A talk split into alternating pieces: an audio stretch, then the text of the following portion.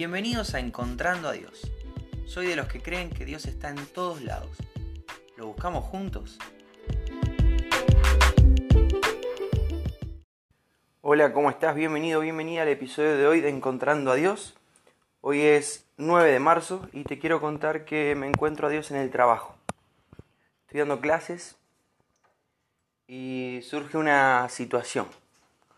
Un alumno se larga a llorar, está, está muy afligido por algo que está pasando en casa y explota en mi clase. Yo tenía dos caminos.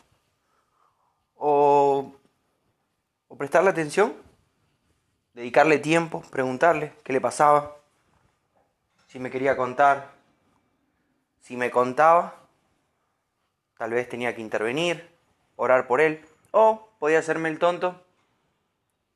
No estaba llorando desconsoladamente, solamente estaba llorando en silencio, disimulado. Podía hacerme el tonto, dejarlo pasar, no involucrarme. Pero la realidad es que no estudié el profesorado para no involucrarme. Y la verdad es que todas las mañanas, yendo al trabajo, le agradezco a Dios la posibilidad de ir a trabajar y le pido que me use como Él quiere. A veces es más evidente y a veces no me doy cuenta que estoy siendo usado. Pero el Señor después me, muestra que sí. Así que esa es mi oración a diario. Y bueno, le pude preguntar qué le pasaba, pudimos dialogar un poquito, lo pude aconsejar, le pregunté si quería que oremos Tuvimos un lindo, un lindo rato de...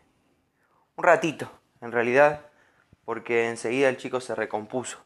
Necesitaba hablar con alguien, necesitaba contarle a alguien cómo se sentía. Y yo vi mi oportunidad y aproveché. Le hablé del Señor, le, hablé de la paz de Jesús, le hablé del poder de la oración. Y, y ese nene una vez que lo contó y una vez que escuchó que le estaban prestando atención. Yo siento que le di un muy buen consejo. Este nene se recompuso y siguió trabajando como si nada. No, está bueno eso, porque los chicos a veces son más, más sencillos que los adultos. Perdonan más fácil, olvidan más fácil. Así que bueno, eh, voy a hacerle un seguimiento a este alumno a las próximas clases, pero tuve la oportunidad de, hablar del Señor directamente con un alumno. No es algo que no haya hecho nunca antes, ni es algo eventual. Como ya les conté, mi escuela eh, es cristiana, entonces se nos permite hablar de estas cosas con los alumnos. Eh, se nos alienta a hablar de, de estas cosas con los alumnos, aconsejar desde la Biblia, recomendar desde la Biblia. Así que es algo que, pasa bastante seguido, pero, pero me sorprendió lo, lo, lo rápido que se recompuso este chico y me sorprendió también, no debería sorprenderme porque era exactamente lo que yo le pedí, pero le dije, hoy quiero ser útil, Señor. Estaba sintiendo que esta semana no, no había podido conectar mucho con los chicos, entre la locura de volver a clases y, y los chicos que quieren trabajar y uno que quiere dar la clase. Me estaba sintiendo que me estaba costando conectar con los chicos desde ese lado. Entonces, Señor, hoy usame, por favor, usame, tengo ganas de servirte, dale, dale, estoy acá. y el Señor me lo permitió. No debería sorprenderme, pero me sorprende. Mi, mi leitmotiv, mi nafta, lo que me empuja a pensar de esta manera o a hacer este tipo de oraciones no soy yo. Claramente para mí es mucho más fácil dar la clase, entro, doy la clase, me voy. Me pagan, cobro, lo gasto, vuelvo a trabajar. Eh, pero esto es más allá. Es algo que el Señor me muestra. Es algo que, que Dios trabaja en mi propio corazón.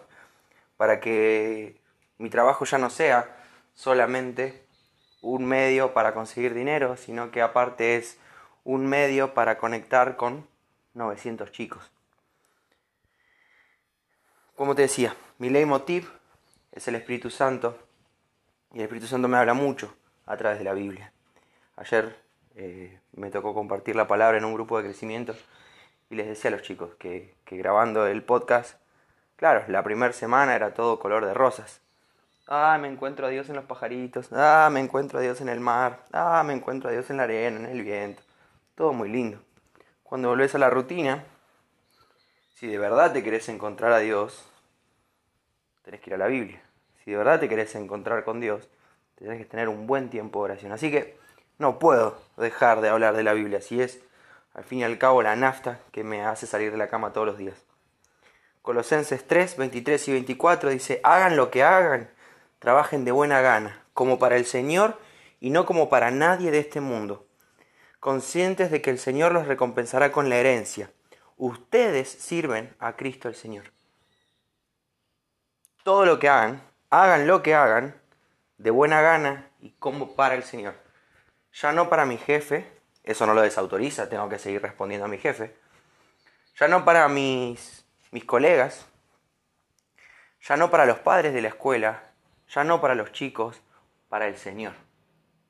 Entonces todo lo que haga lo voy a hacer con una sonrisa, todo lo que haga lo voy a hacer de buena gana, porque entiendo que lo estoy haciendo para el mejor de los jefes. Te regalo este otro versículo que a mí me bendice mucho, 1 Corintios 16, 14.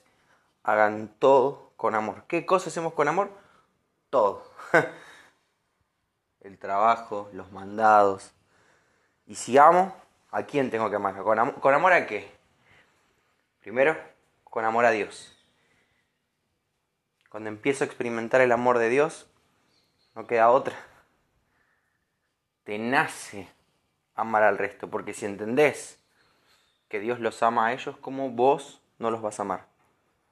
Y la mejor manera de amarlos es presentar el Evangelio, es ayudarlos, es dedicarles tiempo, es tenerle paciencia. Son todas cosas que hace Dios con nosotros. Nos presenta el Evangelio, nos da una nueva oportunidad, nos perdona, nos levanta, nos tiene paciencia. Así que hagan todo con amor. Este es mi consejo del día. En esto me encuentro a Dios y me siento extremadamente feliz cuando el Señor me deja ser útil en sus manos. Me usa Él. No son mías las palabras. No genero yo las situaciones. No nace de mi propio corazón el, el dedicarme a los chicos. Lo hace todo Él.